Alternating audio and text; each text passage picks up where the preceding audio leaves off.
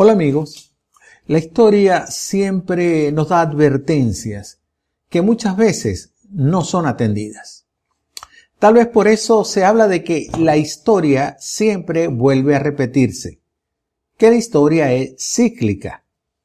La actitud de los hebreos en el desierto no fue la más apropiada, y Pablo, el apóstol, se lo recuerda a los creyentes de Corinto usa como método pedagógico, como método de enseñanza, la conducta de sus padres, quienes recibieron múltiples bendiciones de Dios, pero la gran mayoría no agradó a Dios. A Dios no le agradó tampoco las actitudes que su pueblo tuvo en el desierto, camino a la tierra prometida. Y el castigo divino fue muy severo. Muchos murieron y casi ninguno pudo llegar a la tierra que fluye leche y miel. Solo Caleb y Josué alcanzaron la meta y lo lograron por su fe en Dios.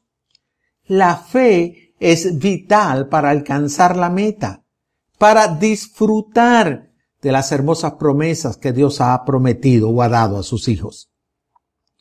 Es la fe en Cristo Jesús la que hace posible que rompamos con nuestras malas actitudes para con Dios.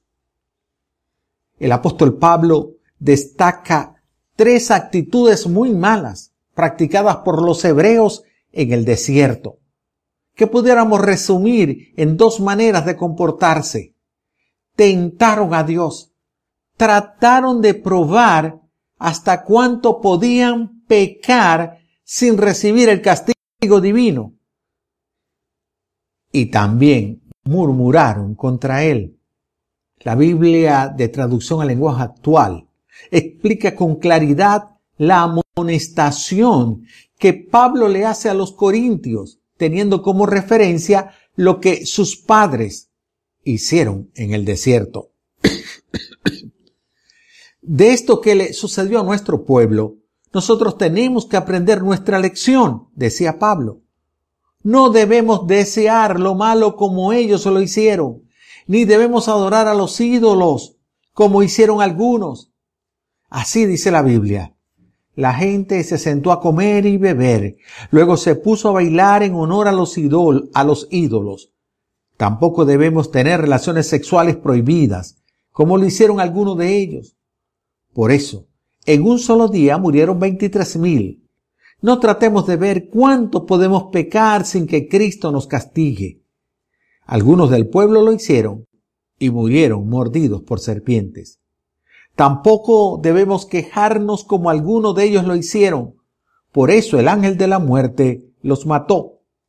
Estamos leyendo la primera carta del apóstol Pablo a los Corintios en el capítulo 10, los versículos 6 al 10.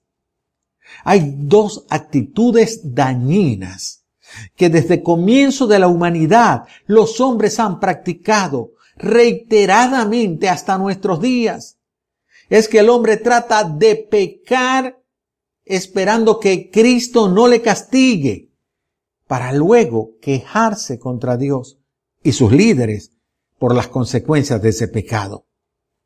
Aquí vemos entonces al apóstol Pablo diciéndole, revisen sus actitudes, porque todas ellas tienen sus consecuencias.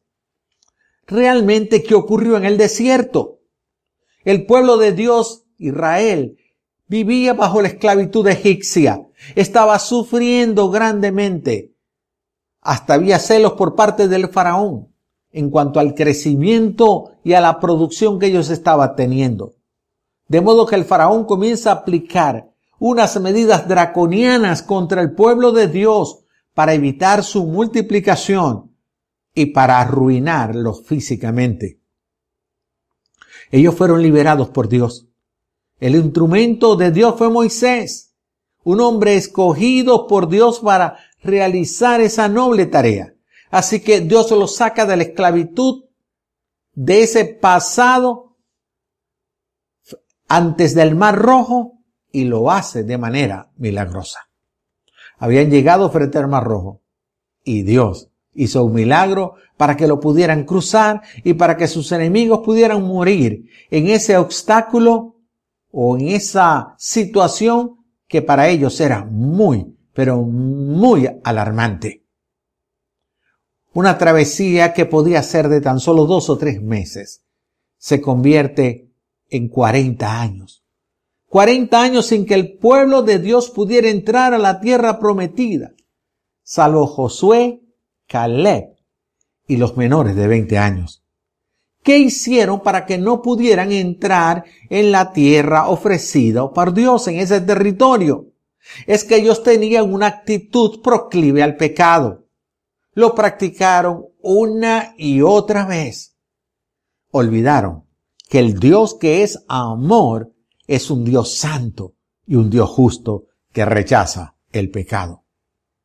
Debemos revisar nuestras actitudes si deseamos ser formados a fuego lento por nuestro Dios para poder llegar o para llegar a la presencia de Él en el lugar que ha preparado de manera muy especial para cada uno de nosotros.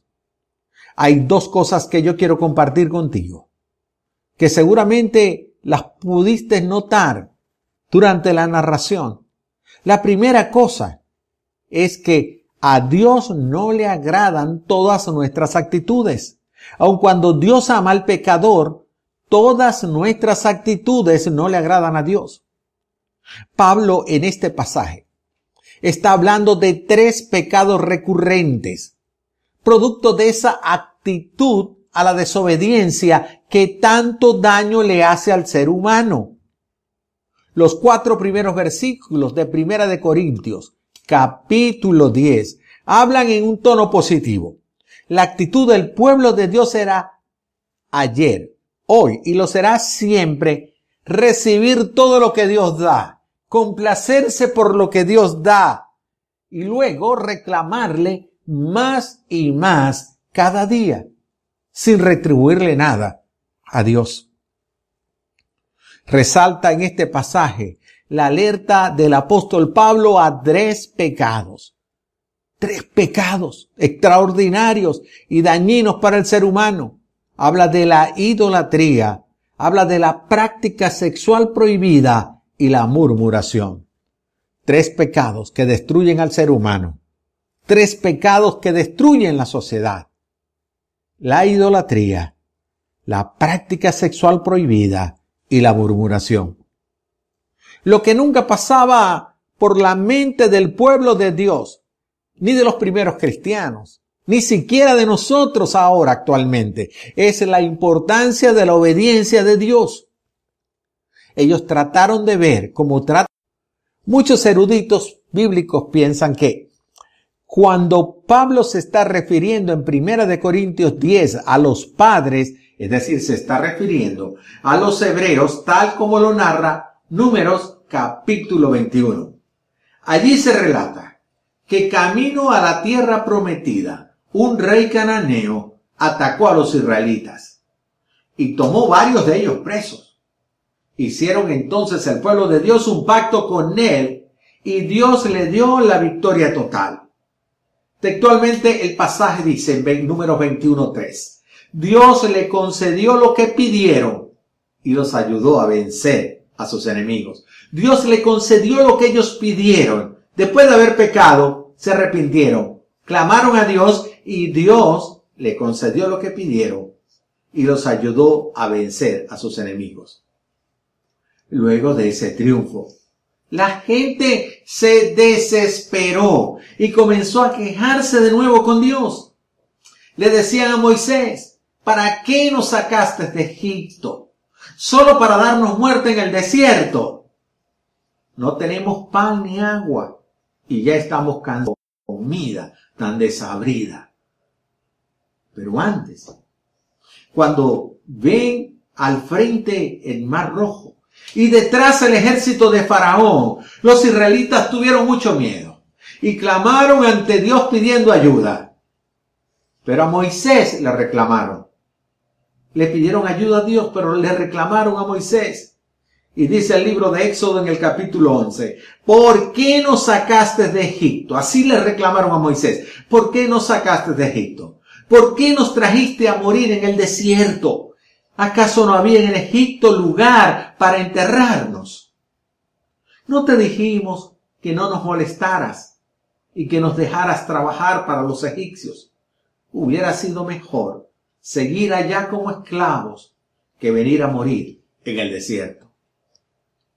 Y después, ya frente a la tierra prometida por Dios, al recibir el informe de los doce espías que habían sido enviados por Moisés, los israelitas se rebelan nuevamente contra Dios y murmuran contra los planes divinos. Lo hicieron antes de entrar al desierto frente al Mar Rojo. Lo hicieron diez veces en el desierto y lo hacen ahora nuevamente frente a la tierra prometida. Dice la palabra de Dios en números 14, 1 al 4. Aquella noche todos los israelitas empezaron a gritar y a llorar. Se quejaban contra Moisés y Aarón y decían, ojalá nos hubiéramos muerto en Egipto o en este desierto. ¿Para qué nos trajo Dios a este territorio? Solo para que nos maten a todos y se lleven como esclavos a nuestras mujeres e hijos. Mejor regresamos a Egipto. Es la eterna actitud del pueblo de Dios de inconformidad frente a toda circunstancia. Fueron inconformes en Egipto, fueron inconformes en el desierto y fueron inconformes momento antes de recibir la bendición de Dios.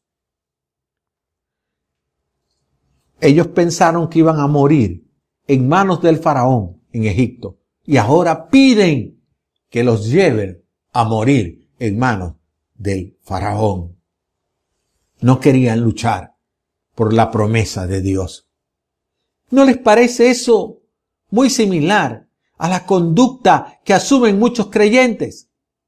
Que quieren volver a su vida de pecado porque no quieren luchar, porque no quieren trabajar para poder alcanzar las promesas que Dios les ha dado.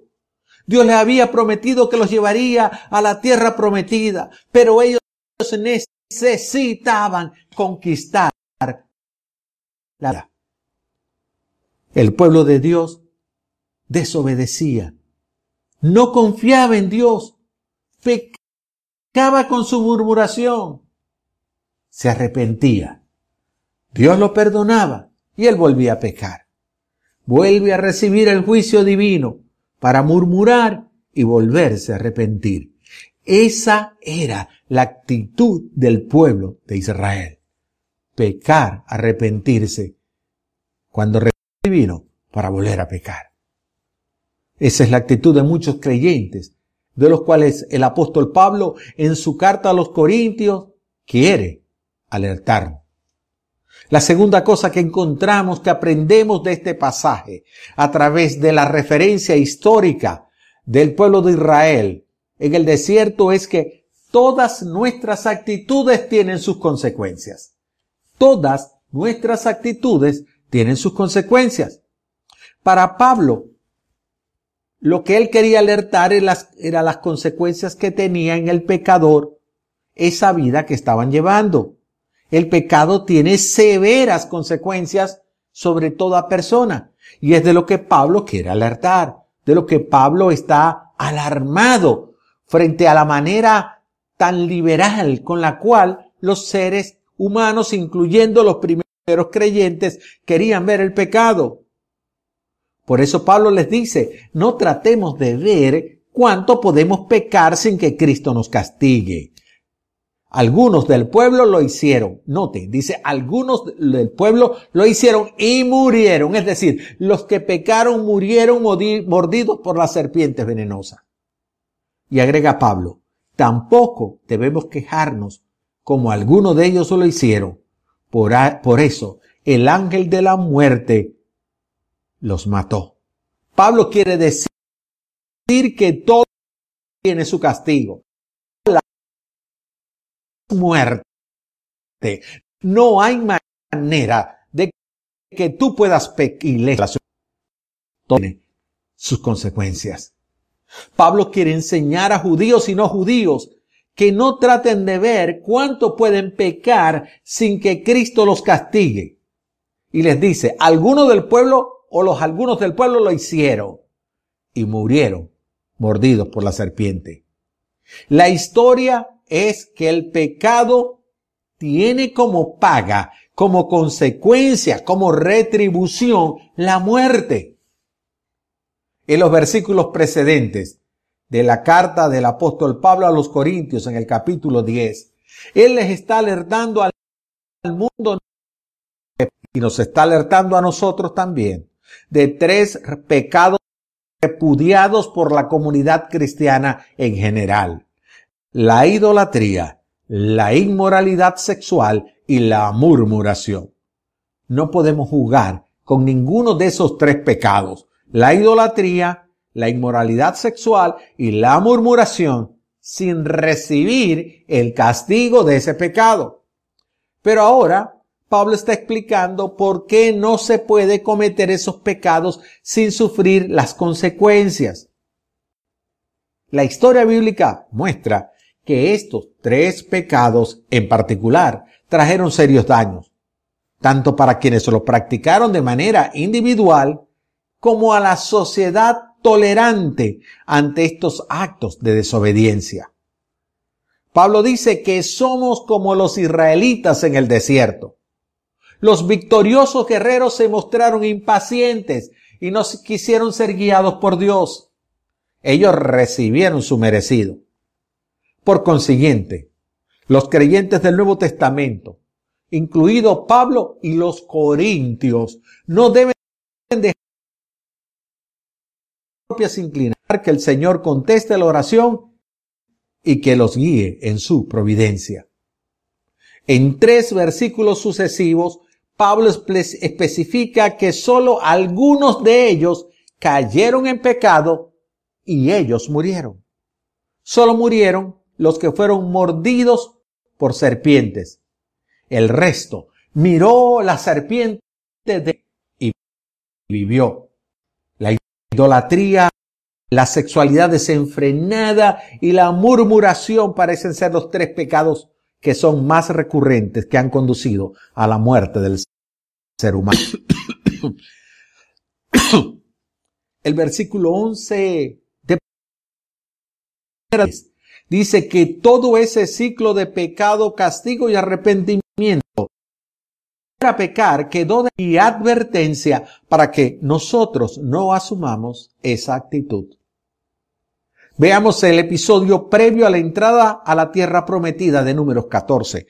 Ellos desean regresar a Egipto. Moisés y Caleb y Josué se turban ante tal afirmación. Dios se presenta ante su pueblo con todo su esplendor y le reconviene por su falta de fe, de confianza en Él. Dios amenaza con destruir al pueblo por su pecado. Y Moisés apela a la paciencia y a la misericordia divina para pedir perdón para ese pueblo. Dios se le concedió el perdón. No los mató, pero tampoco les permitió entrar a la tierra prometida a esa generación. Solo Caleb, Josué y los menores de 20 años pudieron entrar a la tierra prometida. Ellos podían o ellos creían que podían entrar al lugar escogido por Dios para su pueblo, habiendo previamente pecado, y murieron en la batalla a la entrada de la tierra prometida. La Biblia dice que sin santidad nadie, nadie verá a Dios. En el lugar santo que Dios ha preparado para ti, si no hay previamente un arrepentimiento genuino, no podrás cuando el pueblo comenzó a desconfiar en Dios y pecó con su queja, Dios le envió numerosas serpientes venenosas para que le consumieran. El pueblo afligido por el juicio divino fue a decirle a Moisés, reconocemos que no hemos hecho el bien al protestar contra Dios y contra ti. Por favor, pídele a Dios que se lleve de aquí las serpientes. Moisés, dice la escritura, le pidió a Dios que perdonara a los israelitas y Dios le contestó, haz una serpiente de bronce y ponle un asta. Si alguna serpiente los muerde, dile que miren a la serpiente de bronce y sanarán. Y así sucedió. Moisés hizo una serpiente de bronce y la puso en un asta. Y cuando algunas serpientes mordían a alguien, esa persona miraba a la serpiente de bronce y no nada. Cristo, representa la serpiente que libra al pecador del castigo eterno. Cristo representa para el pecador. Cristo es garantía de vida eterna para el pecador arrepentido. Revisemos nuestra actitud frente al pecado. Rompamos el ciclo de pecado, juicio, perdón y pecado de nuevo. Dios puede cambiar tu actitud ante el pecado. Si arrepentido, le buscas para salvación y vida eterna. Hoy puedes cambiar tu actitud ante Dios. En lugar de estar pensando si puedes engañar a Dios con tu pecado o si Dios te dará tiempo para arrepentir de tu pecado, hoy es el momento para buscar a Dios. Es el momento para encontrarle. Allí está Cristo que simboliza la salud, que simboliza el arrepentimiento y el perdón de los pecados. Hoy puedes romper tu actitud frente al pecado, tu actitud frente a Dios y comenzar con esta nueva actitud. Ve a los pies de Cristo, al Cristo de la cruz que derramó su sangre para perdón de pecados, al Cristo de la cruz que llevó tu pecado para restablecer una nueva relación contigo. Hoy puedes recibir a Jesús como Salvador personal. Hoy puedes recibir su Espíritu, el Espíritu de Dios, para que siempre. ¿Quieres recibir a Jesús? Allí donde estás, inclina tu rostro en actitud de obediencia y adoración a Dios. Y desde lo profundo de tu corazón, con tus propios labios, repite esta oración conmigo y di, Padre Celestial, yo quiero reconocer que soy un pecador me arrepiento de todos mis pecados. Te pido que los perdones, que entres a mi vida, que me des tu espíritu para guiarme por siempre. Gracias Señor Jesús por perdonar mis pecados. Amén. Te invito a que si hiciste esta oración, si le diste tu corazón al Señor, nos escribas, porque queremos ayudarte a crecer en los caminos de Dios. Es el tiempo de comenzar una nueva actitud. Es el tiempo de comenzar una nueva vida en Cristo. Dios les bendiga abundantemente. Mi deseo es que hayamos podido aprender que todo pecado trae su consecuencia y que podemos buscar a Dios en el perdón de los pecados y recibir su misericordia. Será hasta una nueva oportunidad.